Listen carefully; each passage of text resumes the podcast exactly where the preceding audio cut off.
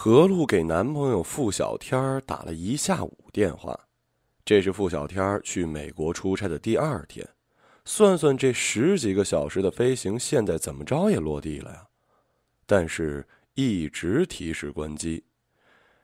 他听着手机里的机械女声，心里已经问候了人家全家一百遍。稍后再拨，你他妈倒是给我通啊！何露，某广告公司的创意总监，人称千面教主。在前一秒可以挂着空姐标准的微笑，拎着一大袋下午茶犒劳同事；后一秒，开分工会的时候就可以把你骂得狗血淋头，让人恨不得把上周喝的星巴克都给他吐出来。他的衣帽间全部都是当季最新的大牌，整个化妆台和小冰箱都摆满了黑色系香水，按照运势风水决定今天喷哪瓶。不化妆不出门，眼角的最后那一笔眼线喜欢飞到月球上去，猛一看就是一标准的现代女王。但是经不住细看，她的爱好是非常接地气的，喜羊羊、灰太狼，狂热爱好者，反感流行歌，酷爱网络名曲，动次大次，动次大次，就是这种。他还人前精致，背后邋遢型。一定不要看到他家，因为你会以为他同时跟二十个糙汉在一起住。其实这番狼狈的景象也不过是她男朋友一天没收拾所致。她的男朋友付小天儿，典型的温顺小白脸，所有人都觉得他是何路的宠物，看见主人必定摇尾巴，有问必答，让他往前，他跑得比运动员还快。让他摘个星星，他还真会研究过给星星命名这件事儿。这对天作之合、金童玉女在一起四年，追溯到大学毕业那天，何路丢的学士帽砸中了付小天，没想到砸出一段姻缘，说要一辈子做他的包虾专业户以及洗脚师傅。出和鬼这两个字儿在何路的字典里。根本无法组成一个正常的词汇。电话打不通，下班后何路只好一个人吃饭。路过某大牌的旗舰店时，心情大好的买一包，嘴痒想吃泡芙，于是戴着墨镜下到负一楼。坐电梯的时候，他觉得身上的味道有些怪。嗨，看来今天是选错香水了。后来才知道，选错香水的原因是因为今天风水不好。因为他看见付小天像逗小孩一样，正在为一个整容女吃泡芙。姬无力啊，自己不会动手啊。何露飘到两人身旁，默默的对整容女说道：“俩人像是见鬼一样，在泡芙店门前忘我的尖叫。何露呢，视若无睹，照常买泡芙，装袋，然后转身想走。”小天突然把他拽住，半天憋出几个字儿：“我我我一直想和你说。”何路撇过头打断他：“你没在太平洋坠机，我真觉得有点可惜。”然后头也不回的走了，像是路过楼下看见两只野猫偷情一样，特别事不关己且特潇洒。然后一个人在酒吧哭成了傻逼。妈蛋的！付小天还说他妈去美国，真是长见识，敢骗我了！我一原装的竟然输给玻尿酸，谁给丫胆子劈腿啊？谁允许在老娘说不要你之前，你先罢工啊？何路一杯接一杯的灌酒，全程戴着墨镜，镜片几乎都湿了。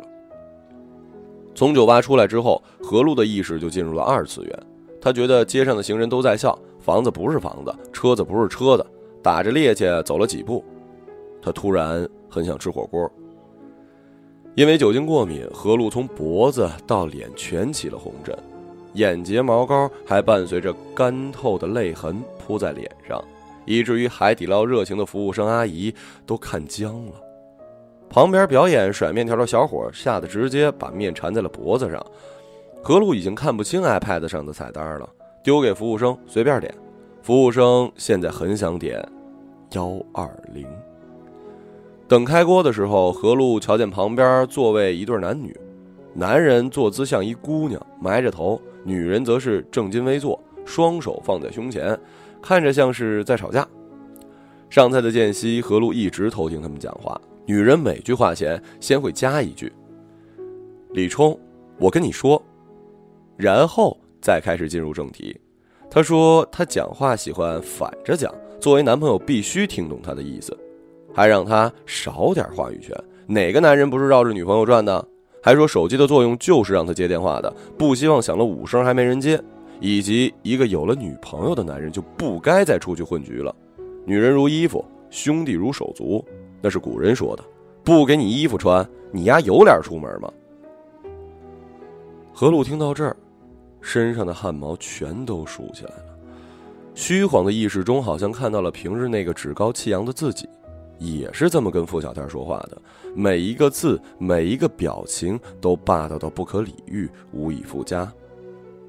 男人像个受气包一样的照单全收，在一旁点头如捣蒜。你再这样，我可就要和你分手了。那女人轻描淡写的撂下一句话。这句话何璐也经常说，他看见自己坐在对面咄咄逼人的样子，觉得胃里有些难过。开锅后的红汤不小心溅到他手上，一股无名火起。他起身到隔壁桌站定，俯下身搭着男人肩膀，醉醺醺的说：“你叫李冲是吧？兄弟，不是我说你，你妈从小都没这么数落过你。有人就是矫情丫鬟命。”你还非给她当公主啊？你傻呀！这话一出，那女的不高兴了，嚷嚷着：“你谁呀？你哪儿跑来的？”然后非常小人的说了很多难听的脏话。何璐吐了一口酒气，把墨镜摘下一半，露出与眼妆混成一团的眼睛，歪着嘴巴对着女人就是一顿扫。你他妈先闭嘴！我说咱能不那么作吗？有时间列那么多不平等条约，好好让脑袋多装点实在的吧，别把矫情当优点。长这么低调，活这么嘚瑟，以为全天下都欠着你啊？人一大好青年被你训的，一句话都不说，这么个谈恋爱法，智商是往负二百五上靠啊？中情局怎么没抓你啊？他觉得特爽，骂自己骂的特爽。疯子，疯子！女人气得说不出话。何璐在服务生拽走之前，指着男人喊：“李生，他不要你，我要。分手不就俩字儿？爷们儿坦荡荡的。”被服务生拽走之后，何璐的意识就模糊了。他觉得自己的身体变得很轻，接着思绪从海底捞飞到了泡芙店，然后越飘越远，飘到了决定跟付小天同居那天看的房子里。一起上课的教学楼里。后来记忆一片混沌，最后能记得的是那个桌上的女人变成自己的脸，而那个叫李冲的男人胆小佝偻着背，他默默回过头，变成了付小天的样子。何璐是被楼上的施工声吵醒的，他整个人卧倒在卧室的地上，太阳穴突突直跳。已经记不清自己怎么回的家，房间里都漾着酒气。他艰难的爬起来，想喝点水，手却鬼使神差的去掏手机，一通电话都没有，一条微信都没有。付小天儿也够狠的，他被甩了。他现在是全天下最可笑、最可怜的人，竟没有一个人安慰。呵呵，真是太把自己当回事儿了。何璐摇摇脑袋，踩过地上狼藉的衣物和文件，去客厅倒水喝。眼看已经十一点了，他还不紧不慢的洗漱、化妆，用了好多遮瑕膏，拼命的遮住已经肿成青蛙的眼睛。何璐到了公司，才点开微博，也是从此刻开始，喝醉后的危机才正式上演。他关注的那些段子手大 V 们不约而同的转发一条微博，原博是这么写的：昨晚十一点四十左右，在某某路海底捞吃饭，碰到一女生，戴着墨镜，身上有红疹，长卷发，身高一米六左右。他应该是喝醉了，但是帮了我一大忙，我很想找到他，告诉他我喜欢他，希望大家帮我转发。照片如下。何璐机械的点开配图，人儿当场就醉了。图上是他被两个海底捞服务生扛走的抓拍，那张变形的脸和衣角被卷起露出的肚腩，简直惨不忍睹。何璐呆坐在办公室，盯着那些说随手转发正能量的热心转发出神儿，感觉自己被拎去了火山口，像是二零一二里那个奇葩的电台 DJ 一样，拥抱喷涌而出的岩浆，分分钟的化为灰烬。何璐怎么也想不起那晚发生了什么，唯独记得有李冲这么一人，以及被火锅油烫过手，像是做了坏事怕被发现。何璐感到前所未有的压力，他撑住脑袋，用力扯了扯阵痛的头皮。恰好这时新来的实习生抱了一叠策划案敲门进来，看见他的电脑屏幕，单纯的孩子本想借此和领导套套近乎，就随口说了句。这人的衣服是不是陆姐也有一件啊？谁知偏偏撞枪眼上，何璐一巴掌拍桌子上，大声呵斥：“我怎么可能有这种衣服啊？把你的眼睛给我洗干净再说话！策划案拿回去重写。”可可您还没看呢，眼神这么差，脑子能好使啊？出去！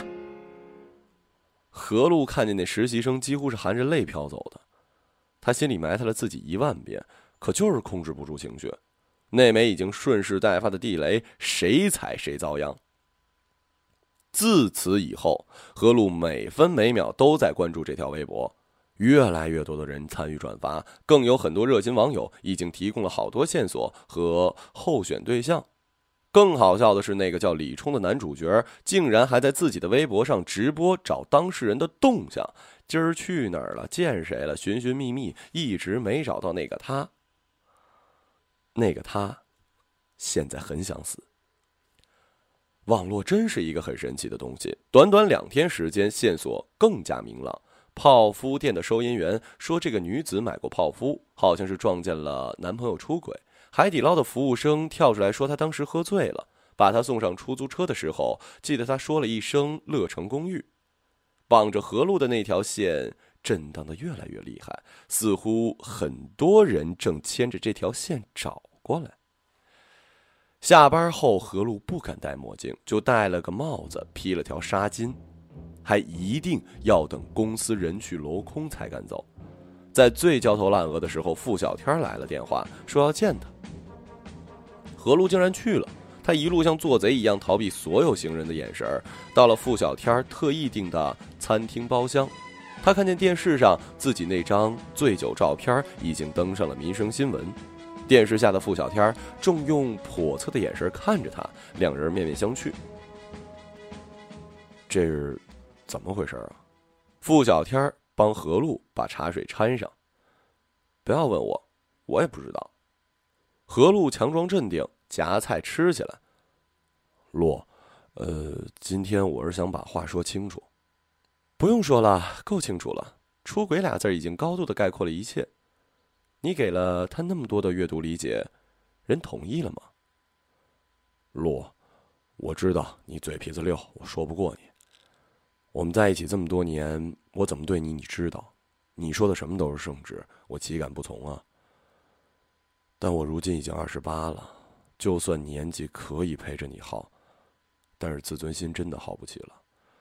我们都不再是过去那个野蛮女友和受气包了。如果我再不活得像个男人一点，可能一辈子就这样了。你懂吗？不懂。何洛，你别无理取闹了。何璐一把把筷子摔在桌子上，抬头问他：“我无理取闹？你有说过吗？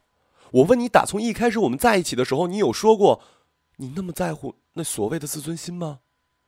我一直都这样啊，在自己世界里活得好好的，是你舔着脸给我骂，给我剥虾，给我当宠物。如果你觉得我强势，那你反驳我呀，你把你的道理拿出来呀，你把你身上那些连透视都透不出来的男人味砸我脸上啊，让我觉得我该听你的呀。付小天儿，这些都不是你出轨的理由，你连一个不字都不会说，要靠出轨来证明自己自尊心的人，我觉得你是在侮辱男性同胞吧？傅小天儿的脸瞬间多云转暴雨，他握紧茶杯，呵呵的冷笑了两声。说得好，你除了让我仰视你，恭恭敬敬的帮你扶正你的皇冠，你根本不给我平起平坐的机会。你把你那一大套道理绑在我身上，觉得我这儿不行那儿不行，你考虑过我的感受吗？你以为你自己就真那么完美，那么重要？我真的挺累的，我眼睛看着疼，脖子痒的疼，全身上下都不舒服，我真的想离开了。给你一个小时，回去收拾行李，一件不留，头发也不允许。何璐依然很镇定，你自己好好的吧。小天无奈的起身，钥匙用完放桌上。何璐说。小天停了一下，然后悻悻的走了，留下何璐一个人和一桌子的菜。付小天点了他最爱吃的松鼠桂鱼和麻辣小龙虾，他招呼服务员上了份米饭，然后大口大口的吃了起来。一碗米饭下去，他戴上手套准备剥虾吃。过去都是付小天把鲜嫩的虾肉剥好放到他碗里，现在他只能靠自己。虾壳又烫又硬，好不容易剥开。却看到了虾肉连着的头部黄色物体，他有些反胃，捂着嘴，眼泪大颗的掉了下来。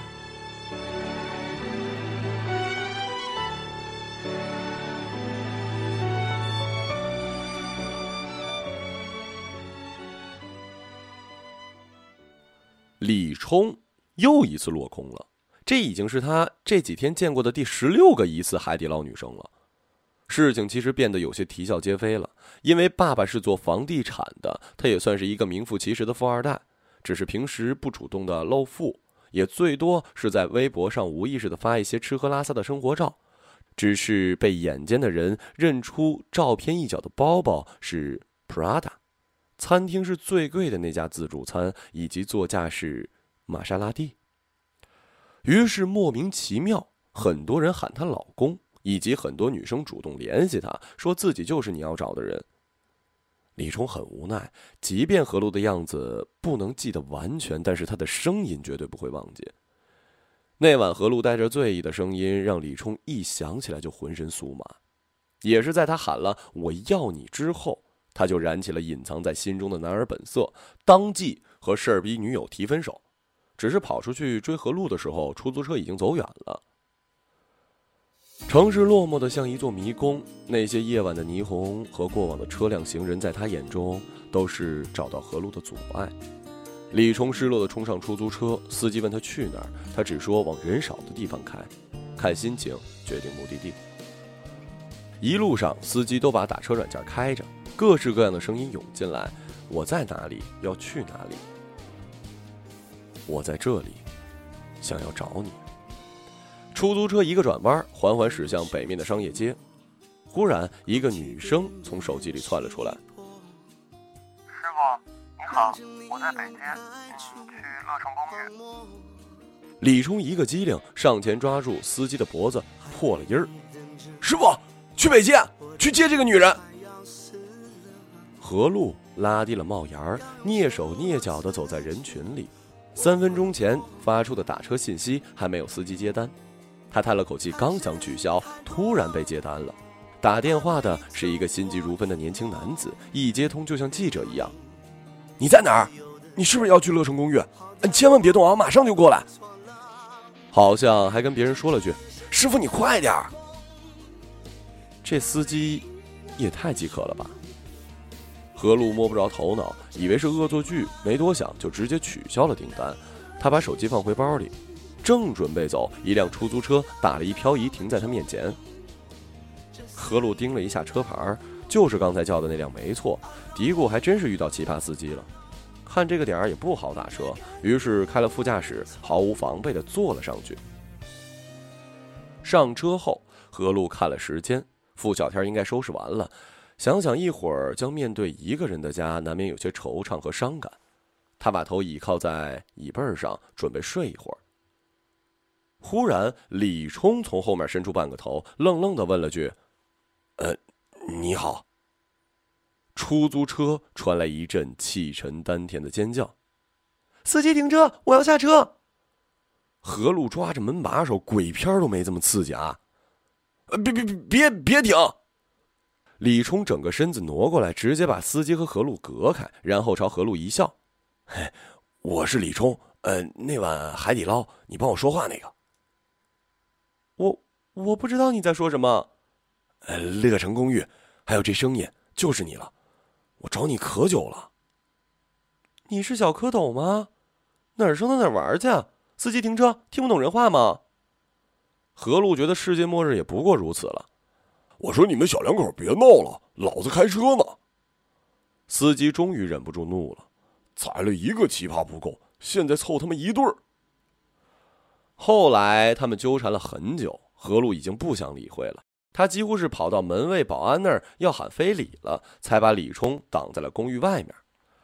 回到家已经晚上十一点了，身心俱疲，晃了一圈，家里收拾的很干净。付小天果真什么都没留下，他的那把钥匙安静的放在桌上，像个被抛弃的孩子。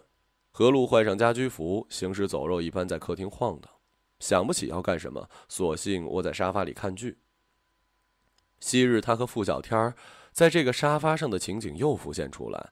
那时自己的头发还没那么长，一边敷着面膜，一边让付小天给他剪指甲。小女人的夜晚好不惬意，他越想越头疼，索性闭上了眼睛。半夜从沙发上惊醒，何璐觉得饿，去厨房找吃的。打开冰箱的时候，看见一排付小天以前买的保健品，上面留了一张便签写着。这些就不带了，记得按时吃。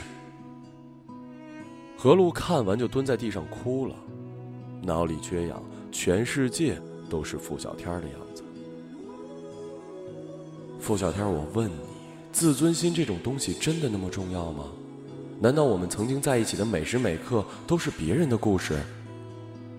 你要独立，我给你；你要自尊心，我也给你，只是求你别在这个时候离开我。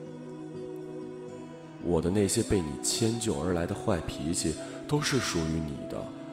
没有人会再要我了，没有人会再爱我了。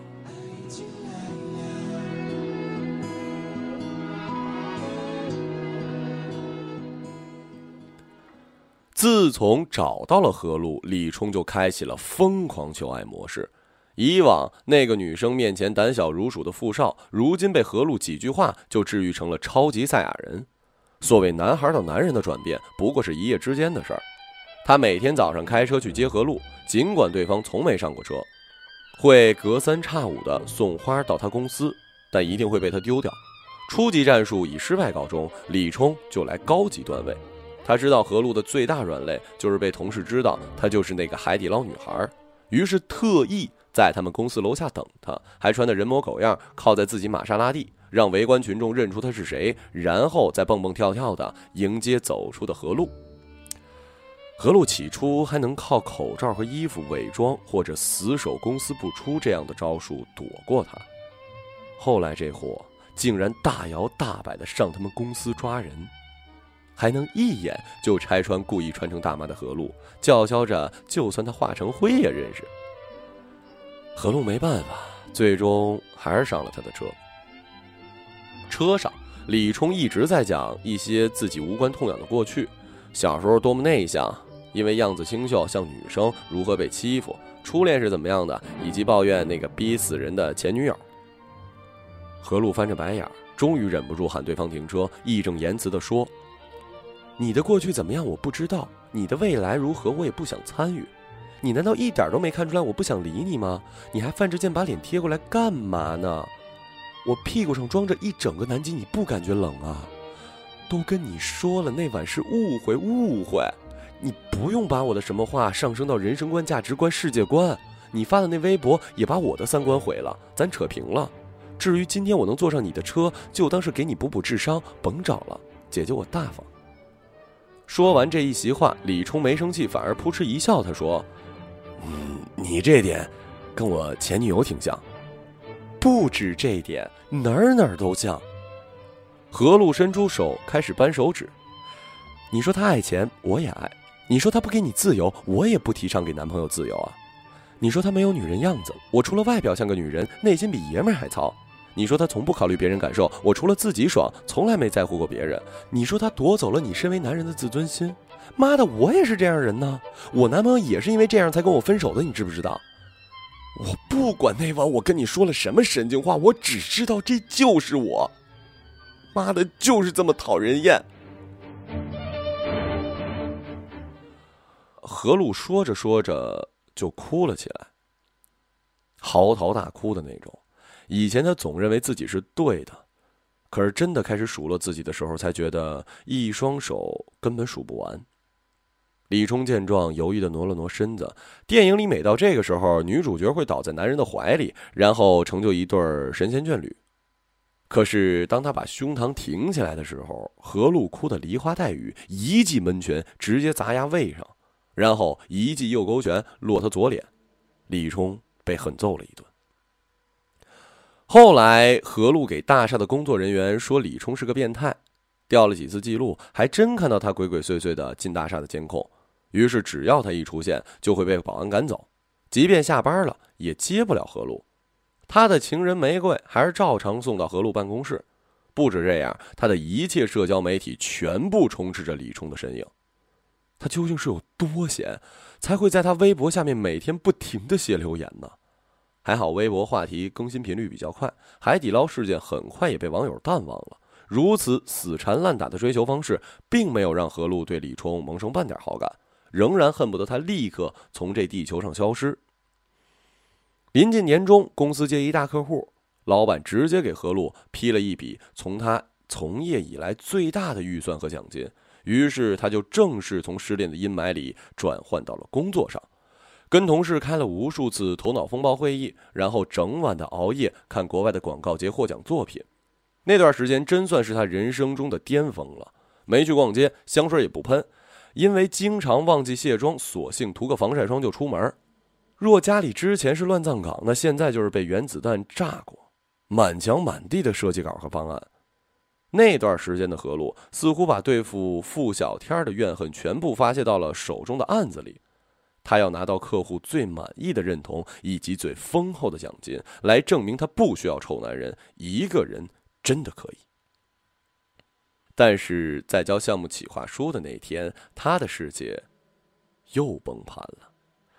原来这个客户是李冲他爸，不用说，是李冲执意牵的线。何璐觉得自己被耍了。撇下正在开会的人，直接跑出会议室。当时李冲也在场，也跟着冲了出去。李冲在走廊上拉住何璐，解释道：“我知道你失恋不好受，才想办法让你换个心情。你看你这段时间工作忙，成绩好，不是没有那么难过了吗？你是我谁呀？我失恋好不好受，碍得着你吗？你体会过明明是男友出轨，最后觉得是自己最差劲儿的心情吗？”如果没有，那就把你的那份同情心揣牢了，送给灾区，送给你自己。我不是谁，我就是喜欢你，想让你开心。何璐觉得这简直是史上最好笑的逻辑，他此刻好想中国法律上多定一条：所有单恋者都该去死。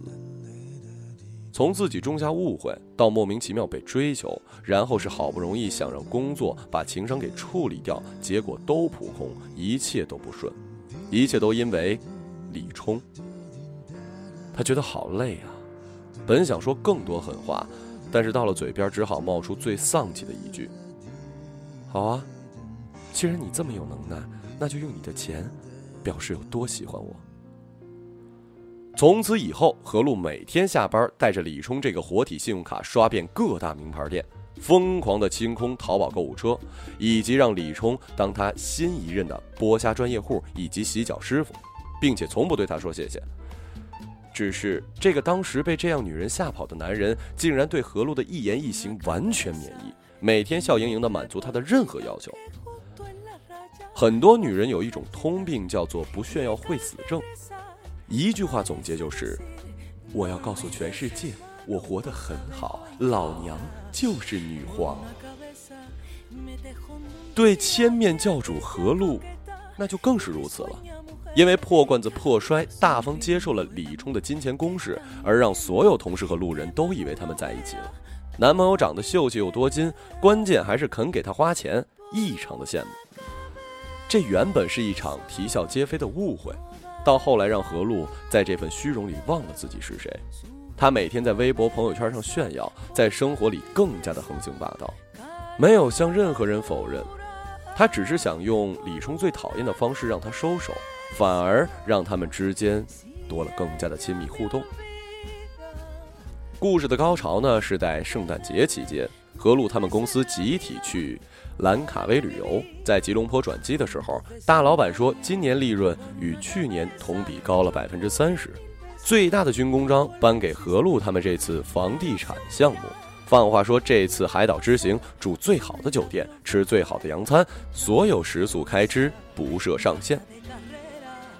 从兰卡威机场出来，冬天转至夏天，摆脱一身厚重的大衣，何璐他们一行人就疯了。这才是海岛的意义。他们的酒店在兰卡威最美的真浪海滩边上，每个人都是豪华套房。何璐躺在两米多宽的大床上，看着落地窗外延绵无尽的海，觉得这半年多承受的好与坏似乎都值了。哦哦，忘了说了，这次圣诞假期李冲也来了。他自掏腰包住在河路对面，每天谨慎地盯着对方的一言一行，像个太监一样驮着自己的主子去海边晒成狗。同事们似乎都被李冲收买了，约好集体出海的时候，一群人都顾着自拍，拍着拍着人就不见了，最后只剩何路和李冲两个游客在帆船上。海上有一项目叫做海水按摩，船边挂一网兜，人躺上去冲浪。李冲知道何璐怕水，故意把他推到网兜里，然后跳下去，享受他一边尖叫一边抱住自己的快感。上了小岛的热带雨林，就各种死蝙蝠、毛毛虫吓唬他。当然，返回码头的时候，他脸上和身上一定会留下何璐的手掌和拳印儿。这女人不去当特警，真是可惜了。晚上海滩 B B Q，每个人都带着麋鹿角，一片圣诞气氛。何璐准备把白天受的惊吓一顿吃回来。当晚所有食物分散在四个亭子里，左右都可排队自取。何璐吃过第八只烤大虾后，决定再来俩凑个整。于是优雅地晃到队伍里，见到餐盘里仅剩的最后一只，刚想夹，就被旁边的人夹走了。抬头一看，竟然是傅小天。他的那个整容女友同时也看到了他们，这简直比偶像剧还要狗血几个地方啊！何璐装作陌生人回到座位，李冲见他端了个空盘子回来，魂不守舍，刚想问，就被一群点着火把跑进来的当地表演者打断了。一个皮肤黝黑的胖子扮成圣诞老人，在台上说着蹩脚的英文，然后更多的乐器掺和进来，那群人开始喷火和跳舞。在游客的情绪都被点燃的时候，那胖子好像说了句 “Don't be shy”，然后那些表演者来每一餐桌拉人了。非常幸运，何璐被选中了。隔了三四张桌子的付小天也被选中了。非常不幸的，他们俩被组成了一对儿。胖子让所有人俩俩一对儿，听节奏向前顶胯和向后撅屁股。本来前面两对还好，可等到何璐和付小天，胖子鬼使神差的连续叫了好几个向前的口令，只见俩人越靠越近，下面的观众欢呼声也随之变大，场面好不尴尬。这时候，那个整容女突然从座位上跳起来，想把付小天拉下去，胖子 no no no，一边阻拦，台下的游客也起哄。整容女急了，大喊了一句东北的标准 Chinese English：“He's my boyfriend，要跳也是 with me。”说着，抱住付小天就是一顿亲的揉啊，骚动一秒钟释放。何璐当场傻眼了，平时最用力的那张嘴，今天完全派不上用场。李冲本来不知道付小天就是何璐的前男友，但是听到桌上他同事议论，也恍然大悟，冲到何璐跟前儿。丢下他毕生的羞耻心，脱掉 T 恤，把一旁的表演者草裙借来穿上，牵着何璐就是一段华丽的冲式舞步，乱跳。他不仅把眉毛已经挤成一团的何露搬上搬下，外加绕圈，还故意用屁股把付小天和整容女挤出观众视线。整容女看不过去，一边往两人身旁挤，一边问：“你谁呀？”李冲一个转身：“何露的银行司机兼保镖，行动人力牌，抗压人肉沙包，三个字简称男朋友。”然后双手合拢作揖道：“东北滨崎步，幸会幸会啊！”这一外号把整容女直接逼急了，她把表演者的火把抢过来，拉着付小天钻到何露和李冲中间，把小天当钢管一样的爬来回去，马戏团都没这么精彩啊！最后是李冲情绪到了高点，直接亲上了何露的嘴。付小天见状，一拳朝李冲的脸上抡过去，这段精彩表演才彻底结束。音乐和台下的游客都安静了，胖子也识趣的抱着吉他下台。招呼多余的表演者散开。不爽了，我亲何露，你不爽了？李冲拎着付小天的衣领质，李冲拎着付小天的衣领质问道：“那你他妈当初抛弃他的时候，有没有想过他会成为别人的女人？”李冲，你闭嘴！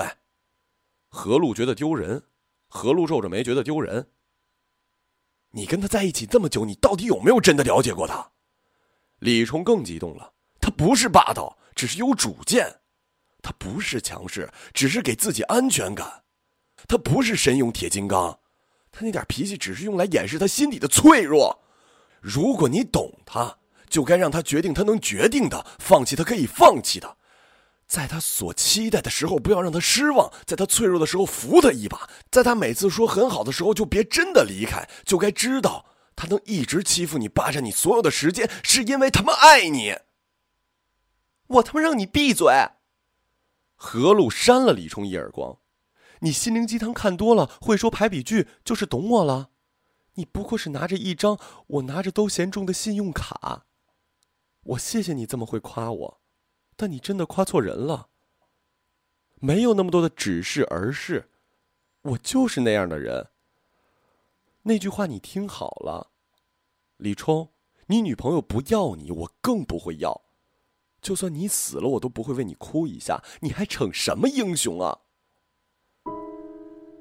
时间就在此刻停顿了几秒，空气稀薄的，好像只能依稀听到远处的退潮声。沙滩上的圣诞树，孤单的亮着彩灯。何露捂着嘴，眼睛被炭熏过一般红。他看着李冲光着上身，穿着草裙，跑走的画面，觉得特好笑。不是笑他们一场相遇多喜剧，而笑自己。这么多年过去了，原来最不懂他的，竟然不是他自己。他终于知道，有人不光能忍受他身上的刺，还能拔掉那些刺。有人能为他昂首挺胸而鼓掌，也能在他脆弱低下头时，帮他接住掉落的皇冠。而这个人，最后没能留下。接下来的几天，李冲消失了，何露不敢去找他，也全然失去了旅行的心情。回国后遇上寒潮，何露睡了昏天黑地，十二个小时之后醒来，他无力的划开手机，显示无服务。怪不得没一个电话吵他。当他用 WiFi 打开微博时，才看见最新的失事消息。他看着航班号，有些头晕，便下床喝了杯水，从客厅一路回到卧室。从桌上的花瓶、摆件、冰箱贴，到鞋子、包包、床头的公仔，全都是李冲送的。不知不觉，这张信用卡已经完全霸占了他的生活。他收拾好心情，又开始刷微博。关于那架失事飞机的讨论接踵而至。昨天他刚从那架飞机上下来，而且他记得很清楚，李冲说跟他的航班号一样，只是晚了一天。他骂了句脏话，咬着已经发青的嘴唇，泪如雨下。是谁说不会为他流泪呢？何露颤颤巍巍的点开李冲的微博主页，看见他前一天发的一条微博：“我的女王，自从爱上你，我变得好霸道。自从爱上你，我收藏了好多笑话。自自从爱上你，我看见像你的姑娘都想亲一下。呵呵。自从爱上你，我无所不能。自从爱上你，我也爱上现在的我了。我只是来谢谢你，不要想太多，好好照顾自己。不行，就我来照顾你。何璐倒在床上，把手机甩到一边儿。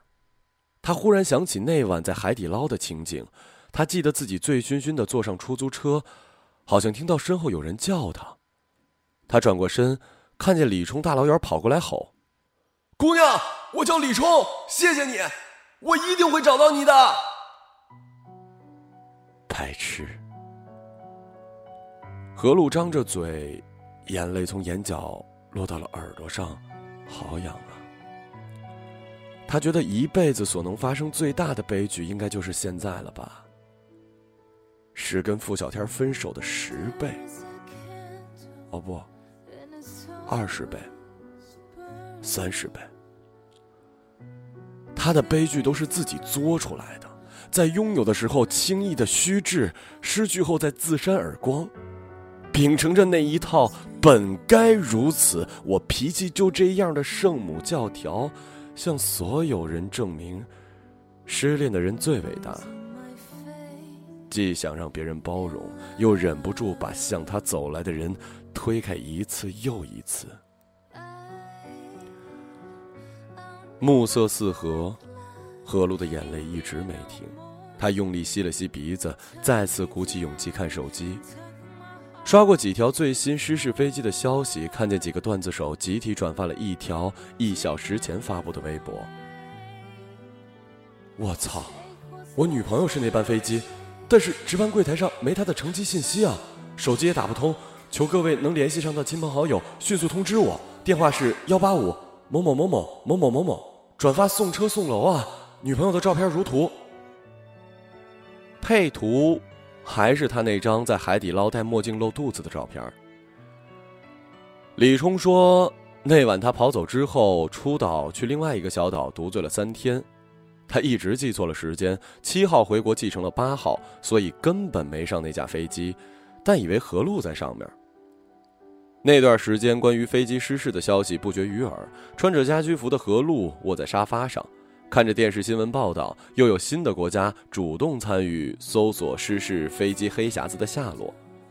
他记得那天飞奔到机场接李冲出关的情景，两人相拥而泣，像是夫儿，像是失而复得的情侣，在一起好久的家人。何璐一只手搭在沙发的扶手上，另一只手被李冲牵着。要有多么的幸运，两人才能健康无事的执手偕老。平行时空里，飞机上的人都回了家。自此，谁都别忘了，能拥有身边的人才是最奢侈的事儿。一百个人就有一百个对爱情的态度，我们谁都会受伤，也都会在爱情里成熟。不依赖天长地久的承诺，不抱有唯我独尊的自负，在一百次冲动之前。看着自己这段感情里的收获，别轻易觉得爱可弃，心可依，一个人能行。最好能记着，别人给你的爱都是无辜的。随手转发正能量，圣诞快乐。